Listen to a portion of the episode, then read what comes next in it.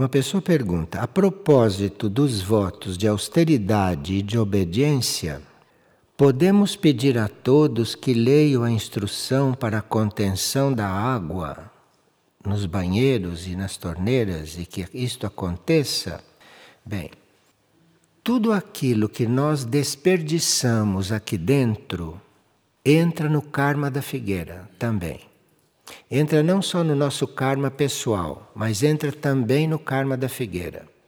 Então, se você precisa de tantas gramas de água para lavar as mãos, e você gasta 3, 4 litros de água para lavar as mãos, isto entra também no karma da figueira.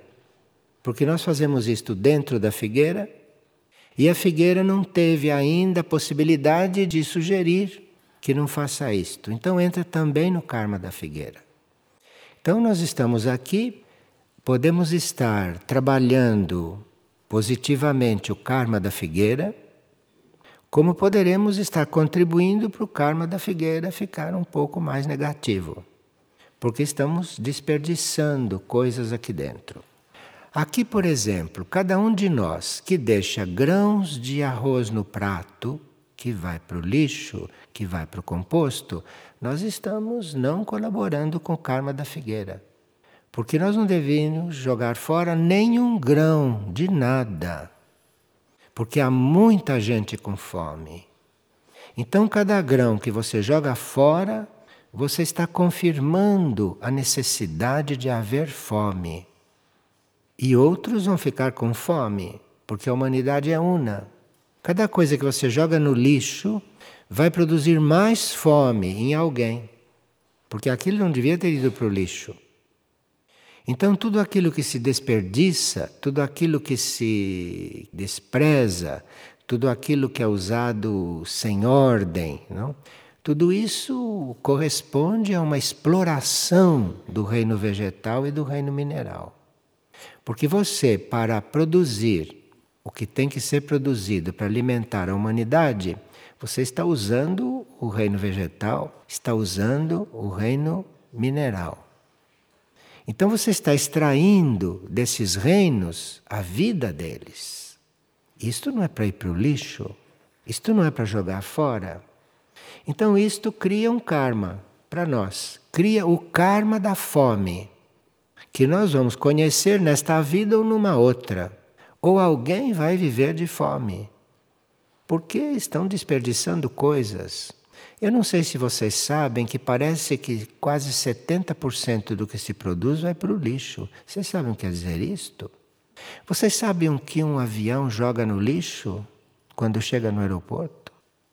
O avião joga no lixo bandejas inteiras de comida. Isto tudo entra no nosso karma. E é por isso que há fome, por isso também que há fome. Não é só por isso, mas é também por isso. E se nós observarmos estas coisas, podemos crescer em nossos votos, diz a pessoa. Sim, se você fez o voto, se você fez um voto de austeridade, você não pode jogar nenhum grão de arroz fora.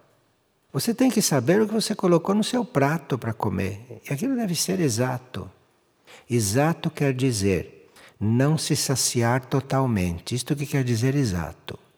Exato não quer dizer o seu corpo dizer basta, não.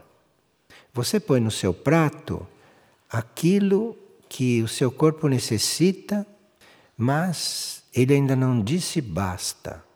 Você lhe dá um pouquinho menos, um pouquinho menos. Isso é educativo para ele. Então, se você precisa de 400 gramas de alimento, dê 399.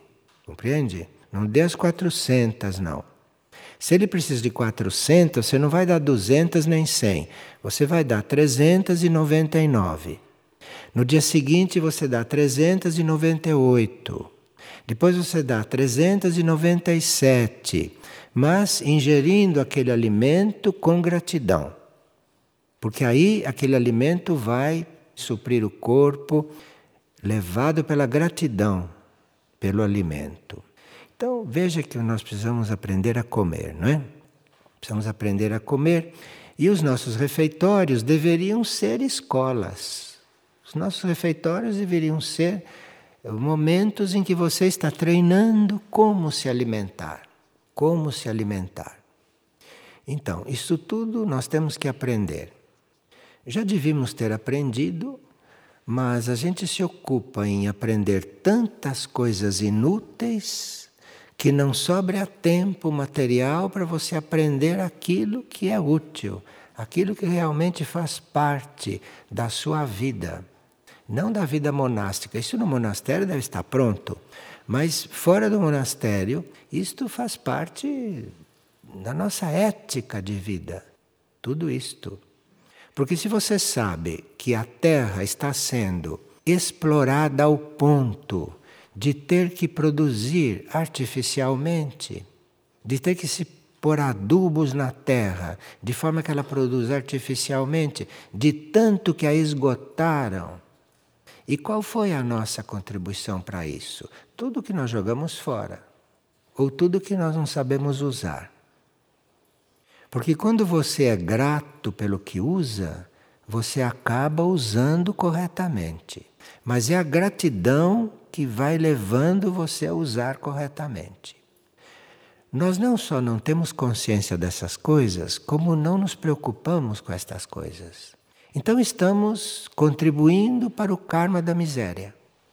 Cada um que joga comida fora ou que come algumas gramas a mais do que o corpo precisa, esse está colaborando diretamente para o karma da miséria e da fome. E claro que essas coisas vão se concentrando e o karma vai dividindo isto segundo os débitos, segundo os débitos que foram cometidos. Então, como pode num planeta como este haver continentes inteiros onde se passa a fome? Como pode isto? Porque a Terra produz e 70% do que ela produz jogam fora. Então você veja a desordem na qual nós vivemos, a desordem na qual nós vivemos. E muitas vezes nós não sabemos nem como começar a formar este equilíbrio. Por isso é que a hierarquia está respondendo sempre a mesma coisa. Orem, façam orações, porque a oração é a forma de nós nos coligarmos com um plano mais alto, de onde pode vir para nós uma orientação, uma percepção, pode vir para nós uma intuição que aqui no plano terra, no plano horizontal, nós não podemos ter. O plano horizontal hoje não é referência para coisa alguma. Este é um plano que está todo errado. Todo errado. Então, nós temos que realmente orar para podermos fazer a ligação, fazer um, um fio com aquilo que é a nossa realidade com aquilo que precisamos fazer. E aqui uma pessoa teve um sonho onde havia um portal azul e, e ela viu várias coisas através desse portal. E ao chegar perto do portal que ela estava vendo, ela ouviu o mantra Om. E quando ela ouviu este mantra Om, uma energia inundou todo o seu ser, com muita força. E ela sentiu o benefício deste mantra durante algum tempo.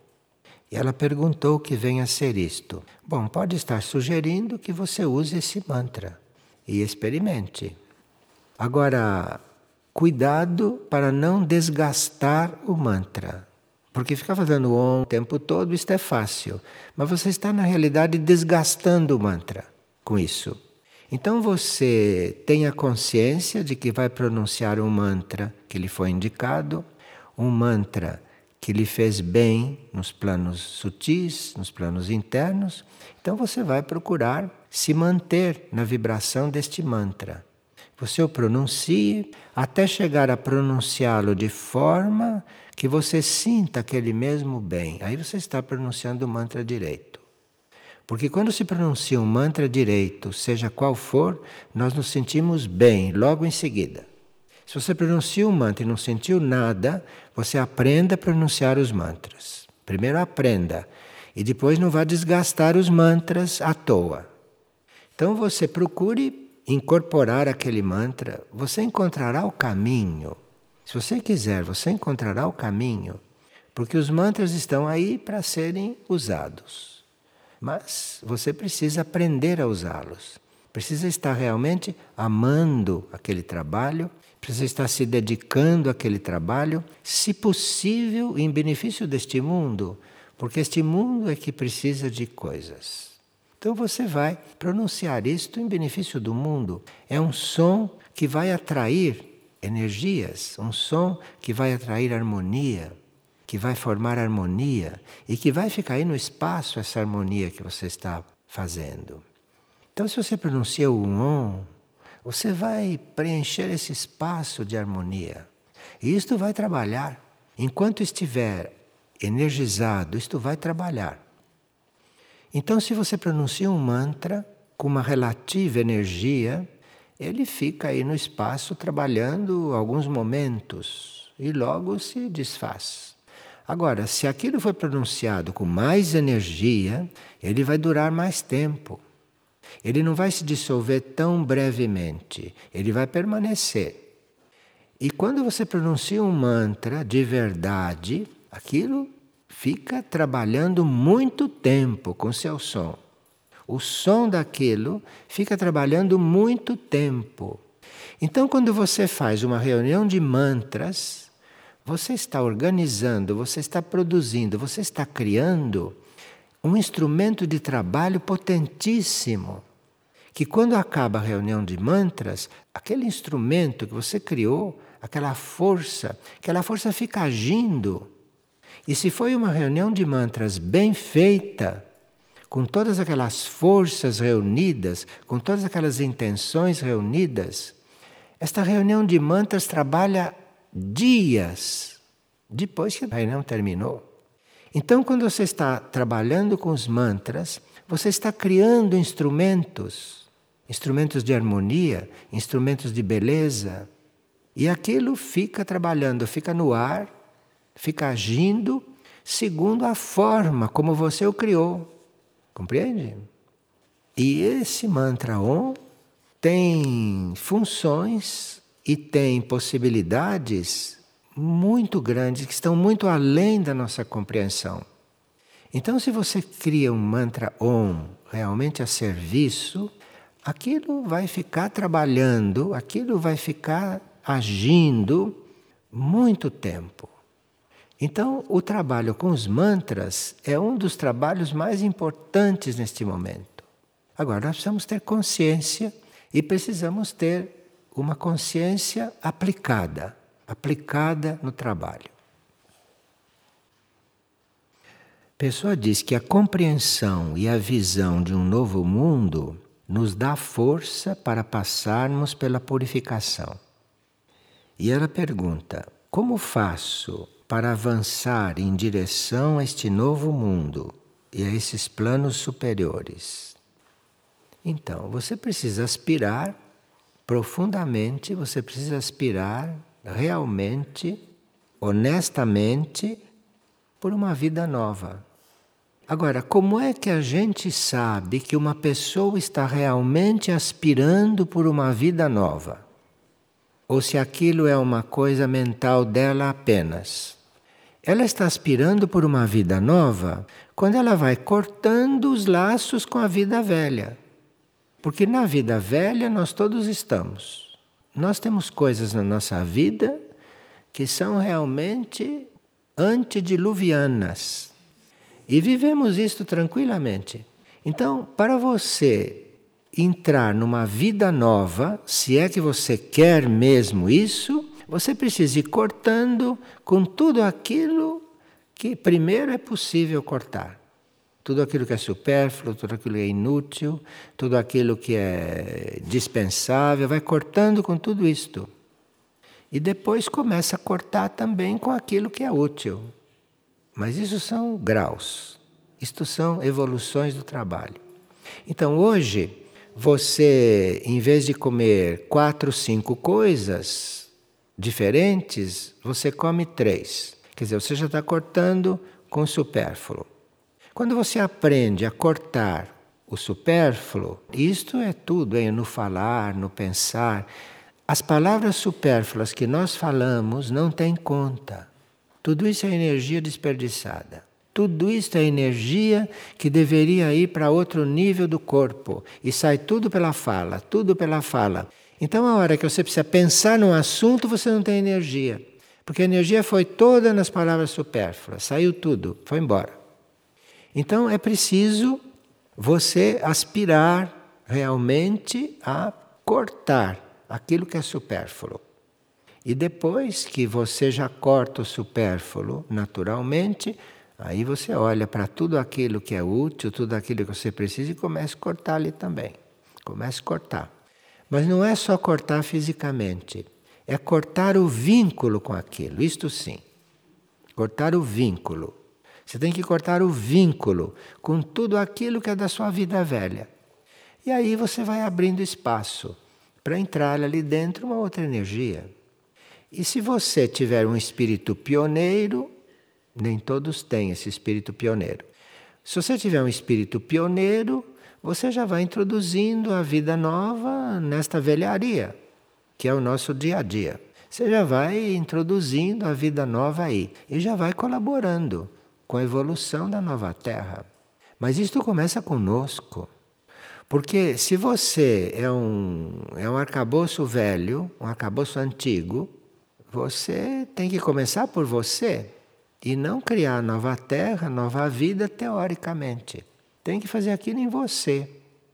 E naquilo que você percebe, você vai fazendo. Isto é muito abençoado. Você tentar viver o novo dentro deste museu, que é este mundo, um museu. E os museus estão aí para demonstrar o quanto este mundo é um museu. Tem gente que se dedica a museu. Está aí este mundo. Aquilo é o retrato do mundo, um museu. Então, nós temos alguma coisa a fazer aí. Temos alguma coisa a fazer aí. Ou a deixar de fazer, não? Se a gente deixar de fazer certas coisas, já ajuda muito. Se nós podemos dizer que tipo de raio se pode trabalhar com uma criança que é desordenada e que não tem disciplina? Bom, existe o raio da harmonia, existe o quarto raio, que está presente em uma música em vez de estar com a televisão ligada, em vez de estar falando coisas inúteis, você coloque lá na sua casa uma música harmoniosa. Introduz o quarto raio lá. Você introduz a música harmoniosa que você está usando o quarto raio. Está usando o quarto raio lá com a criança. E o quarto raio é que vai fazer o trabalho. O quarto raio está aí para isso, para manifestar harmonia. Então você põe uma música, tem um pensamento harmonioso, fale coisas harmoniosas, harmonize a sua fala. E aí você está introduzindo o quarto raio ali. E um raio atrai os outros. Um raio atrai os outros. Se você tem uma criança nessas condições, use o segundo, use o amor para fazer isto. Coloque a música com amor. Não coloque a música assim mecanicamente, como se você fosse um aparelho de som. Você coloca a música com amor. Aí já tem dois raios, o quarto e o segundo. Aí você percebe a hora de desligar a música, a hora de abaixar, a hora de levantar a música. Aí você já tem o terceiro raio. Então você já tem o segundo, o terceiro e o quarto trabalhando ali.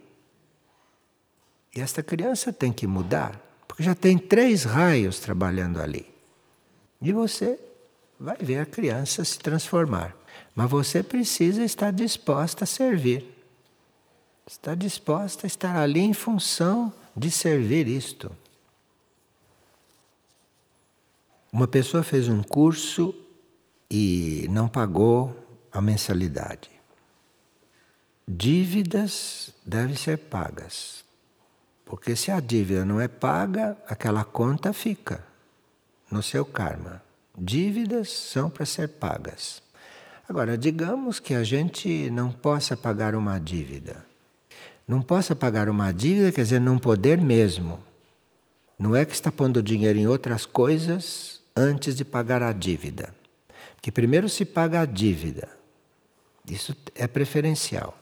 Agora, digamos que não haja como pagar esta dívida naquele momento, ou você não encontra a forma de pagar aquela dívida. Você procura o credor e explica isso para ele. Você quer me ajudar? Quer colaborar para que eu te pague esta dívida? Como podemos fazer? Ou você pode me dispensar desta dívida? E se isto for mesmo necessário, de repente ele te dispensa. Isto é muito bom para ele, hein? É melhor para ele do que para você.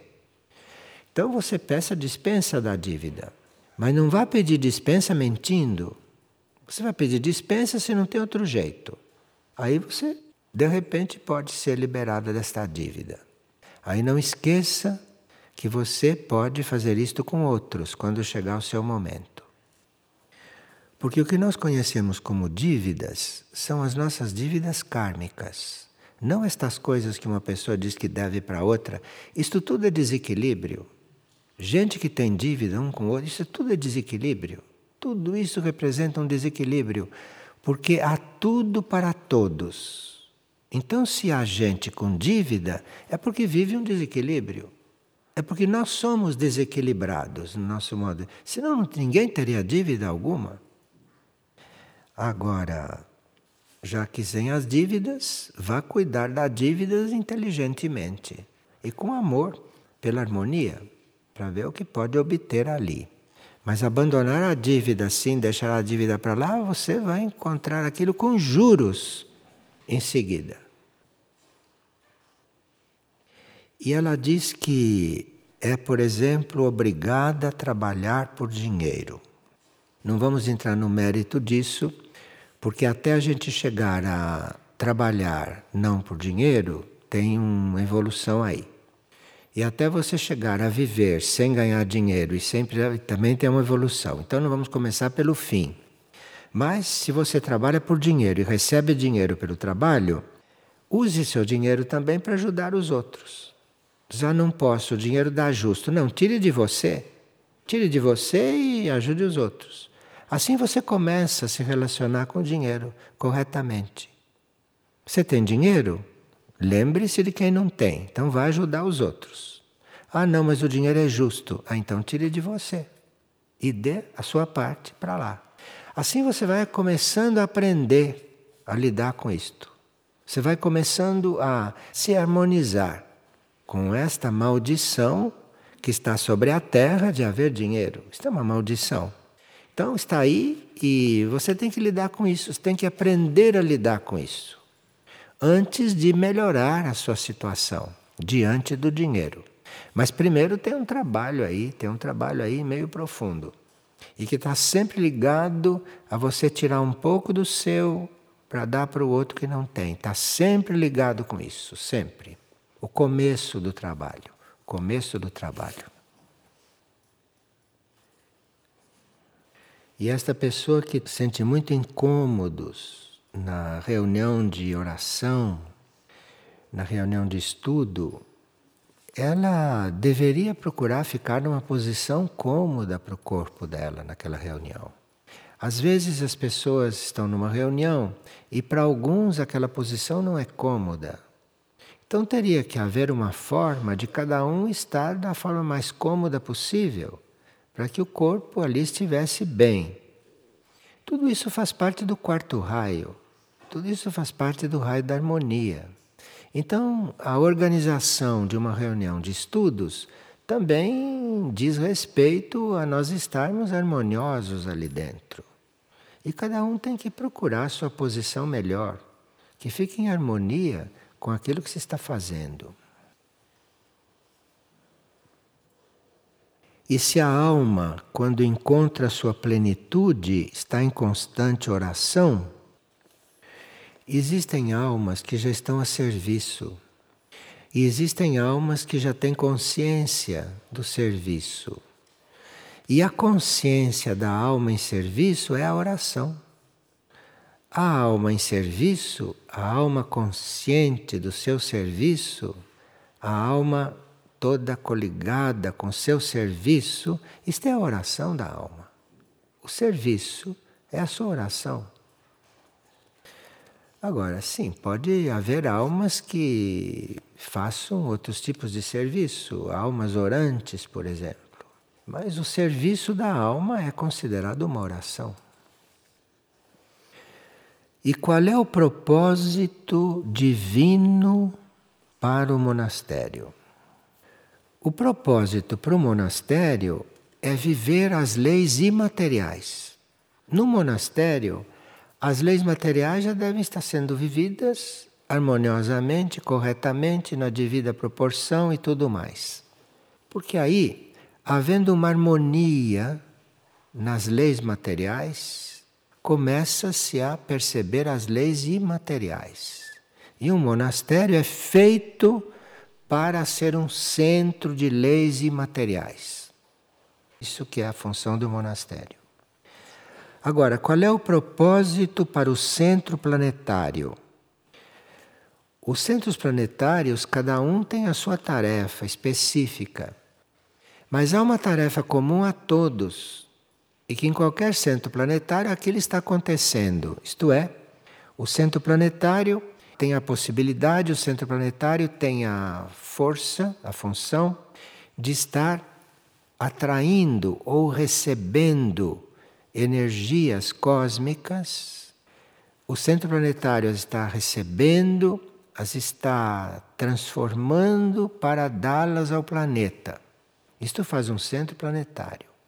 Agora, no fazer esse trabalho, no receber energia, no prepará-las e no irradiá-las, colocá-las no planeta, aí está a sua tarefa, que uma é diferente da outra.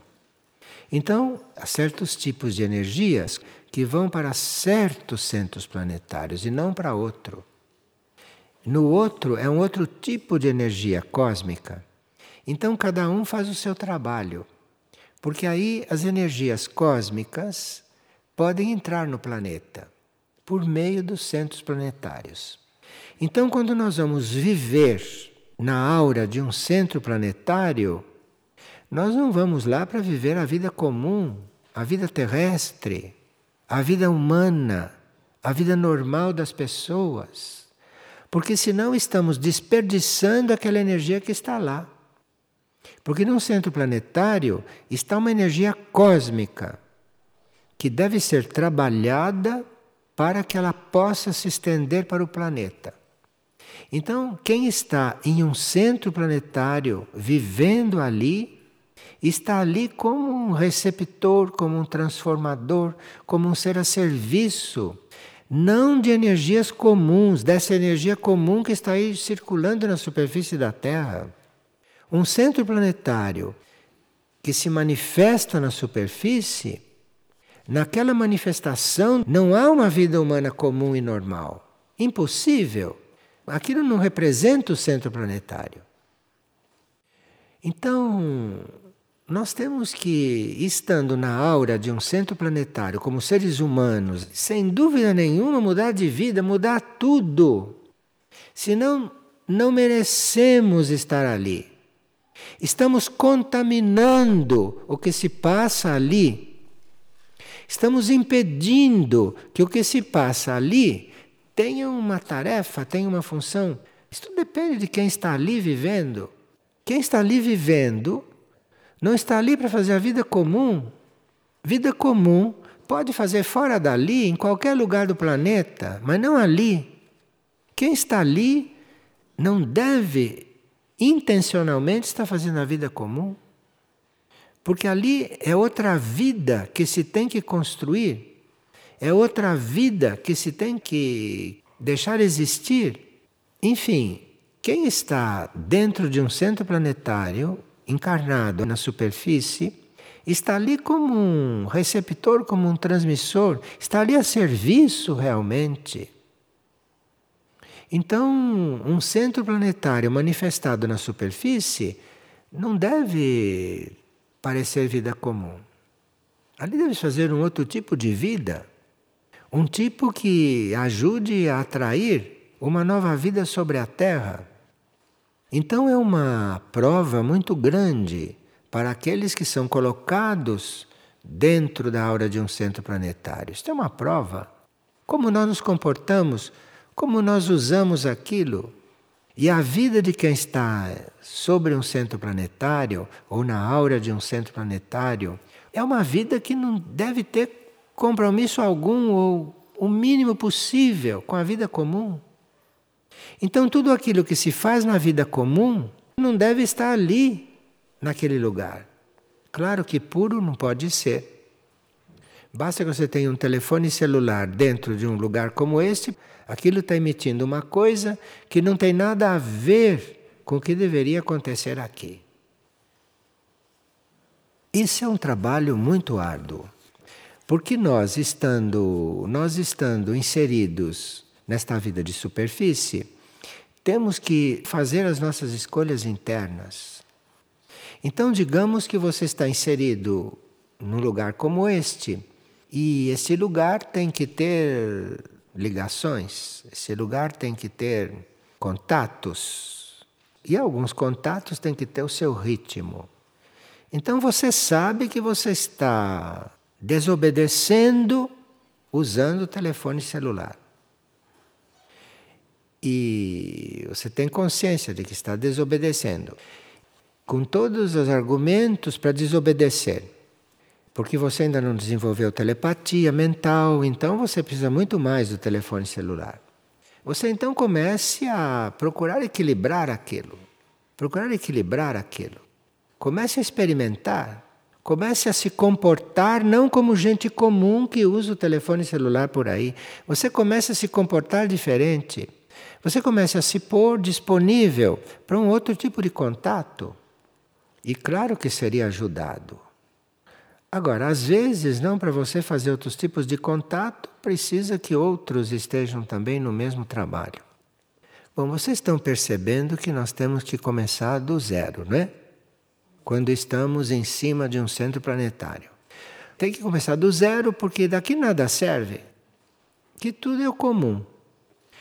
E aí que está a nossa intenção, a nossa habilidade, a nossa maturidade, as nossas escolhas, né? E aí você vai lidando com tudo isto, vai lidando. Você não pode estar uma pessoa correta, ideal da noite para o dia. Porque são encarnações de erros, são encarnações de coisas fora da lei. Então aquilo tem que ter o seu ritmo. Mas nós não podemos perder esse sentido. Não podemos perder esse sentido. Então, mesmo que eu tenha consciência que isto aqui está irradiando alguma coisa que não serve, porque não serve, e eu estou usando isto aqui, eu tenho que ter consciência de que estou usando uma coisa que não serve. Então eu tenho que, dentro de mim, fazer algo que equilibre isto, que pelo menos equilibre isto. Então eu tenho que ir tomando posições que equilibrem tudo isto que está acontecendo, em parte porque deve acontecer, porque eu devo ter feito algo para estar vivendo aqui deste jeito. Não estou aqui como vítima. Se eu estou usando telefone celular, se eu estou usando isto e outras coisas, estou usando sapato de couro, se eu estou fazendo tudo isso, é porque eu plantei isto tudo e estou colhendo. Então agora você vai viver isto até você chegar a um certo nível de equilíbrio para depois mudar de, de atividade. Mas aí você precisa estar equilibrando as coisas. Equilibrando sempre com o quarto raio na sua frente, não, porque ele que é o raio harmonioso, é o raio que está aqui para fazer harmonia, através de conflito. A humanidade chega à harmonia através de conflito. Quarto raio é o raio da humanidade. E nós, para chegarmos numa harmonia, com esta qualidade nossa de humanos, para chegar à harmonia, nós temos que estar em conflito. E é através do conflito que nós aprendemos a chegar à harmonia. É o mesmo raio, harmonia e conflito. Então surgem os conflitos na nossa vida, porque basta estar vivendo que já vão surgindo os conflitos. É o raio humano este. Então você está vendo um conflito surgir, trata-se de transformar aquele conflito em harmonia. É o mesmo raio. Você vai transformando aquele conflito em harmonia. Cabe a você fazer isto, usando a parte harmoniosa do raio.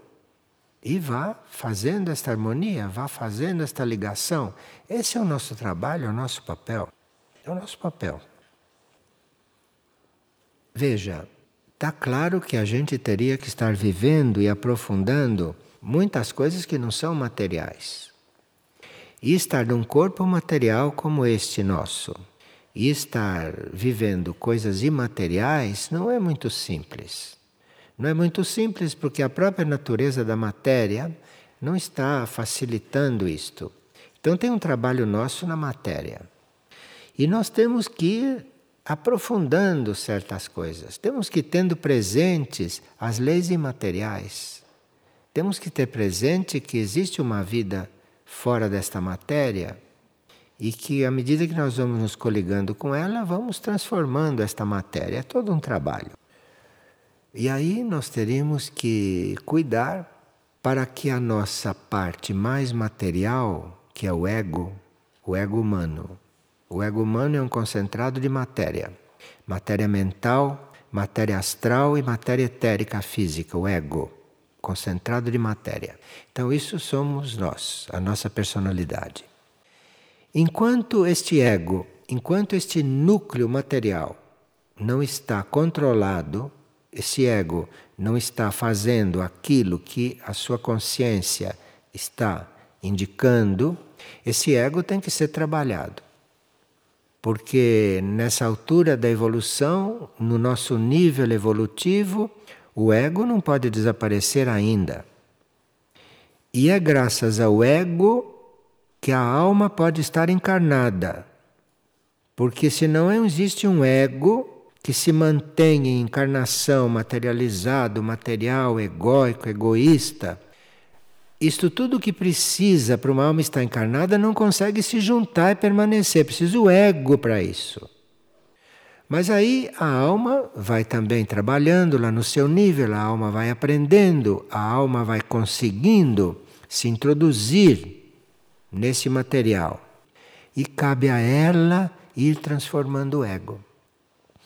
Aquela parte do ego que é, digamos, completamente transformada, aquela parte do ego que é sublimada, a alma absorve. A alma absorve, não é mais o ego aí, é um ego transformado. A alma absorve aquilo e leva aquilo com ela. O que ficou aqui vai ser descartado de alguma maneira. Vai ser descartado e vai voltar aí para um reservatório de materiais. Mas aquilo que foi sublimado, aquilo que foi transformado, aquilo a alma leva. Senão não há evolução, senão se rompe um elo.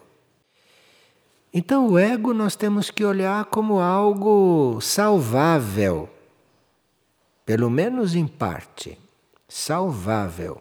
Então não pode tratar o ego a pontapés. Você sabe o que o ego é.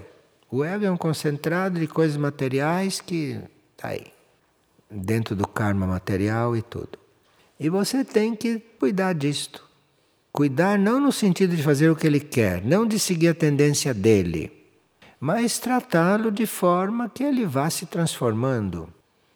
E a uma certa altura, se todo ele não se transforma num certo ponto, o que não se transformar vai ficar aí. E aquilo que se transformou vai ser elevado. Então existe um trabalho com o ego. Agora, nesse trabalho, você tem que, a uma certa altura, atrair forças imateriais. Senão, o ego não tem como se transformar. Se você fica só enchendo o ego de matéria, matéria, vivendo as leis materiais com ele, só isso. Você tem que ir introduzindo aí um contato dele com coisas imateriais, com leis imateriais. E aí, nesse ponto, a mente é muito importante. A mente é que deve começar a fazer esse trabalho. E você tem que fazer o trabalho sobre você mesmo, cuidando de você mesmo a esta altura. Mas está cuidando em função do que você vai ser. Você está cuidando disto em função do que você vai ser, depois que certas coisas estiverem resolvidas. E aqui é que entram as energias do novo mundo. Porque com as energias deste mundo, com a, os raios do primeiro ao sétimo, que colaboraram e que manifestaram este mundo, aqui, a uma certa altura, começam a entrar outros raios, outras energias, que não são como estas sete, que estão aqui criando e formando este mundo, no que estão aqui possibilitando que este mundo exista. Mas aí tem que entrar outras energias. E é nesse ponto evolutivo que nós estamos. Nós estamos no ponto evolutivo de começarmos a receber outras energias, além destas que manifestaram tudo o que está aí no mundo. Tudo o que está aí foi manifestado pelos sete raios, que nós chamamos de raios materiais. Agora precisa que a gente comece a se abrir e ter devoção, ter amor, ter interesse, ter intenção de começar a entrar em outras energias, para acabar de resolver este processo aqui. E além desses sete raios, que nós já conhecemos, não? já estudamos, já vivemos, teríamos que começar a viver outros cinco, porque vão em ordem. Primeiro são os sete. Quando você já chegou uma boa relação com esses sete, quando você chegou já a uma compreensão de como agir dentro destas sete energias, você necessita, para a sua evolução, ir entrando em contato com outras energias que até agora não estiveram presentes, estiveram aguardando. E esses outros cinco raios são considerados raios imateriais. Então, para você começar a trabalhar uma vida imaterial, neste plano material, com este corpo material, com esta tua mentalidade material, para você começar a trabalhar uma coisa nova, você precisa se abrir a outros raios, outros raios. E esses outros raios para nós são um título, são uma definição. E nós, através dessa definição, temos que encontrar uma porta, ir além da definição. Nós sabemos, por exemplo, que o oitavo raio, que vem logo depois do sétimo, é o interrelacionamento dos universos. Os universos se interrelacionam. Isto é uma energia universal, cósmica. E nós já temos que entrar neste raio interrelacionamento entre universos. Isto é um nome de um raio, que para nós deve dizer alguma coisa. Mas eu tenho que pegar este nome, tenho que pegar isto que eu entendo como interrelacionamento dos universos e temos que ver bom, se os universos se interrelacionam e se está tudo em ordem, com que que eu devo me relacionar? Como é que eu faço para colocar isto na minha vida? Eu tenho que, no mínimo, pensar no universo. No mínimo. Eu tenho que, no mínimo, estender a minha compreensão desta Terra, deste planeta, para uma coisa mais universal. Então eu vou me trabalhando, eu vou entrando neste raio, e à medida que vou me trabalhando, eu não vou me comportando só como um ser terrestre, porque os seres terrestres são muito pouco evoluídos diante de outros seres que existem nesse mesmo sistema solar. Então eu vou ter que ter uma relação com isto, porque existe uma lei, existe um raio, interrelacionamento entre isto tudo. Existe um raio que possibilita você entrar em contato com outro universo. O raio existe. Então você fica prisioneiro desta terra, ou fica prisioneiro deste universo, porque você não conhece a lei, a lei que te possibilita estar em relação com outros universos. E o nosso universo é muito pequenininho. Nosso universo é um ovinho. O nosso universo mental é uma coisa mínima, mínima. Então nós temos que entrar em relacionamento com outros universos. A minha mente mínima como é, tem que entrar em relacionamento com outra mente um pouco mais ampla, para que ela vá aumentando. E eu aqui já estou treinando uma relação, estou treinando um interrelacionamento. E depois tem outra energia que nós teríamos que já ir nos relacionando com ela, que é a energia da onipresença. Porque existe dentro da lei a possibilidade de você estar em todas as partes. Você vê, nós temos instrutores nossos que estão com a consciência enfocada em outros planetas e que estão em contato conosco. O que quer dizer isto? Quer dizer que são onipresentes. Estão presentes lá no plano onde estão e estão presentes aqui. Onipresença.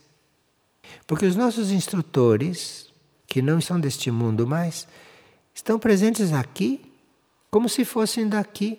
Isto é onipresença. Outro dia alguém teve a impressão que Michuque estava num outro planeta lá com uma tarefa e estava falando com ele aqui. Isto é onipresença. Isso está presente em todos os lugares. Isto é uma lei, só que não é nada de material isto.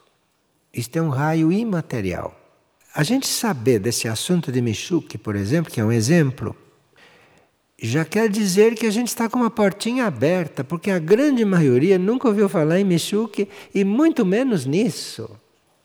Então, quem já ouviu falar numa coisa destas é sinal que já tem uma portinha, já tem uma frestinha aí para entrar no raio da onipresença. Senão não poderia ouvir falar nisto. E a outra é a transfiguração. Já estudamos bastante durante muitos anos. Quando se formaram esses centros, a primeira coisa que se fez foi tirar a carne, tirar os produtos animais. Isso é o ABC da purificação. Havia todas as possibilidades das pessoas se purificarem. E foram se purificando até o ponto que puderam e que quiseram. Depois disso, então, vem uma energia, vem uma graça de você começar a ser transmutado. Depois que você já fez tudo o que cabia você fazer na purificação, você começa a ser transmutado. E quando a lei da transmutação consegue agir, quando a lei da transmutação consegue mudar o seu material, a lei da transmutação vem e muda o seu material, transforma o seu material, transforma a energia do seu material. Aí começa entrar um raio imaterial, que é o raio da transfiguração. Então, depois de um indivíduo purificado e transmutado, existe uma lei que o leva a ser transfigurado. Ele, como indivíduo, ele vai ser transfigurado. Aí vai começar a entrar um processo que vai muito além da transmutação. E ele transfigurado causa um efeito, ele tem um processo de serviço, um processo de radiação que já está mais coligado com as energias superiores, um transfigurado. E aí esses raios se continuam a se aproximar, se nós continuamos nos abrir a eles, vamos entrando na escola da onisciência. Isto é, onisciência quer dizer você se estender um pouco mais, né? além da sua capacidade de estar consciente das coisas. Então você vai se ampliando nisto. Isto é um trabalho que deve estar acontecendo com a humanidade, com alguns deve estar acontecendo. E depois aqui entra em seguida o, o quinto desses raios imateriais, aquele que Muriel, quando estava encarnado como Padre Pio, demonstrou. Muriel, como Padre Pio, vivia o raio da libertação. Então, o raio da libertação é uma das manifestações de Muriel. Tanto assim que Muriel, sendo o raio da libertação, Muriel trabalha para nos libertar. Se algum de nós entra em contato com uma mensagem de Muriel ou entra em contato com um pensamento de Muriel, já está se libertando. Porque aquilo é a própria libertação. E esse raio está muito ativo, muito ativo. Inclusive porque está trabalhando para nos libertar né, de todos esses vínculos, esses, essas amarras, estas coisas materiais que nós temos, para podermos estar em contato com outros universos, estarmos uh, presentes em outros lugares com a nossa consciência. Tudo isto é o raio da libertação que Muriel está estimulando, está representando, não? E cada vez que nós formamos um contato com Muriel, nós estamos recebendo libertação, estamos sendo libertados. E esse raio da libertação é muito importante neste momento, é fundamental.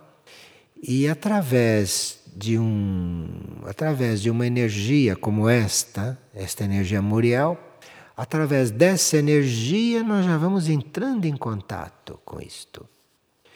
E Muriel era a essência não de Padre Pio.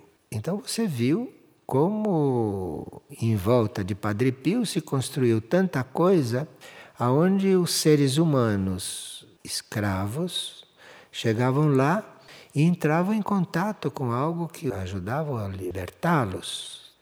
Então, essa busca de contato com Muriel, isto significa você se abrir para a libertação. Agora, não há libertação se nós continuamos amarrados. E há um certo tipo de nó que cabe a nós desfazer.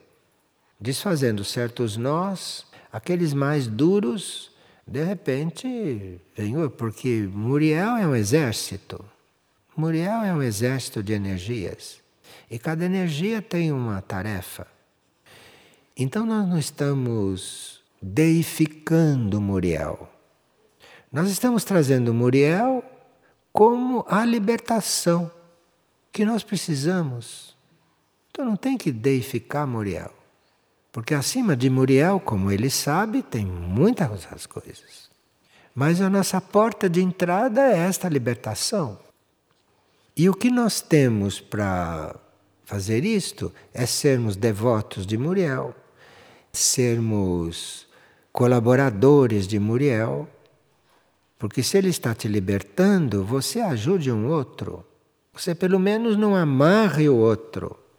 Você não prenda o outro. Você está ajudando Muriel. Você está colaborando com Muriel. E é um instrutor que está aí muito ativo junto a nós, muito ativo, porque nós precisamos de libertação e ele é a libertação. Nós estamos precisando de formação interna, formação intelectual, mental, isso nós já temos o suficiente. Não que sejamos muito bem formados, mas já temos o suficiente para perceber que precisamos de uma formação interna. Porque a nossa casca aqui fora já está sociável, digamos. Então agora precisa começar uma formação interna. Os atributos do monastério vão sair todos, de forma que a gente tem aí um amplo estudo para fazer. Temos o estudo dos raios, os sete raios, que já estudamos de muitas maneiras, mas agora teríamos que ver os sete raios em função de começarmos a entrar nos outros cinco. Temos que ver nos sete raios o que eles têm de chave para nós. Se vocês vão, por exemplo, estudar o sétimo raio, que é o raio da organização, da ordem, o raio do cerimonial, vocês ali vão ter chaves que antes dos raios imateriais se aproximarem, vocês nem viam. Então você vai ver ali no sétimo raio a organização de um outro plano, com a experiência que você possa ter com a ordem, com a organização aqui, neste plano. Enfim, para nós estarmos mais próximos dos raios imateriais, precisava que a gente revisse os sete materiais para ver o que ficou para trabalhar ali. O que ficou para trabalhar ali. Porque ficaram coisas para trabalhar em todos, hein? Em todos. Então precisa ver o que ficou para trabalhar ali, que a gente consiga ver, para a gente preparar o terreno para começar a perceber esses outros. Agora, pelas coisas que têm acontecido e pelas coisas que hum, nós temos percebido, o raio da libertação está muito presente. Porque o raio da libertação sabe muito bem que nós precisamos ser libertos para podermos dar certos passos. Então, este raio começa a fazer isto em nós. Agora, nós teríamos que amar os raios, sabe? Esses raios não são coisas de uma receita. Esses raios nós temos que amar. Isto tudo é com amor que se faz. Nesse sistema solar é com amor. Então você tem que amar a libertação. Você tem que amar a transfiguração. Tem que amar isto. Nunca dizer isto não é para mim. Você tem que amar isto. Porque isso está presente. E isto é o princípio de uma formação interna. Agora que os raios materiais são conhecidos, nós temos que ir lá pagar as dívidas que temos com cada um, não? Verificar o que falta para nós nos assumirmos mais aqueles raios materiais, para irmos merecendo a chegada dos outros. E aí começa a nossa formação interna. Porque os outros são internos, são imateriais. Então é uma formação que vai se dar dentro de nós. Dentro de nós. Mas atenção aí para entrarmos numa devoção um pouquinho mais limpa. Entrar numa devoção pela libertação mais limpa. Uma devoção mais universal eu devo me libertar para ser um liberto, para libertar a outros. Eu devo me libertar para poder ser mais puro, para poder servir melhor. Sempre para poder servir melhor e não para si próprio. Enfim. E tudo isso é a energia do novo mundo. Esses raios bem amados por nós, se nós chegarmos realmente a amar isto tudo, nós vamos acabar nos consagrando. Mas isto já é um assunto um pouquinho mais para lá. Nós nos consagrarmos, isto já é uma consequência de você estar já amando muito os raios imateriais. Porque dentro dos sete raios materiais você não consegue se consagrar, não. Então precisa que esses raios se aproximem, que você os ame, que você coloque o seu amor em coisas que são para ser amadas neste momento, e aí começa a acontecer alguma coisa. E de repente alguém se consagrou. E se alguém se consagrou, vai servir um pouco mais do que quem não se consagrou. Isto é de fé servir um pouco mais. Nós temos um folhetinho aí que se chama Consagrados e Servidores, não?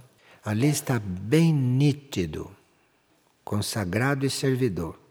É um folhetinho que dá a nossa situação de servidores servidores, entre aspas, não, porque os servidores também têm vários graus, mas digamos servidores. E aí que nós estamos então vendo a diferença entre o que nós somos e um consagrado, que é o nosso destino, que é a nossa meta. Nós todos teríamos que nos consagrar para que a humanidade tivesse um, a possibilidade de dar um passo. Então temos sempre muito trabalho. Só que agora é um trabalho que começa a ser interior. Isso tudo não é trabalho físico, não.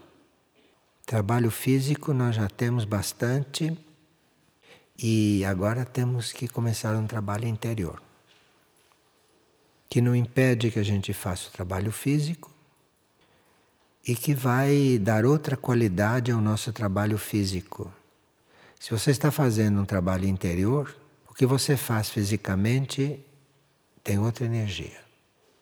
Aí o seu trabalho físico, o seu trabalho externo, seu trabalho de vida, vai receber energia do seu trabalho interior e aí vai mudar.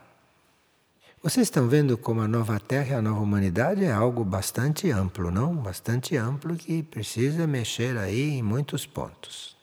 Muitos pontos. Mas começa com você ir dispensando todas as coisas inúteis e depois tomar cuidado para não continuar vivendo demais como ego. Se observar bem para ver o que é do ego e o que não é. E faça a sua opção em cada ação, em cada momento. Faça a sua opção. Vá fazendo sua opção. Obrigado.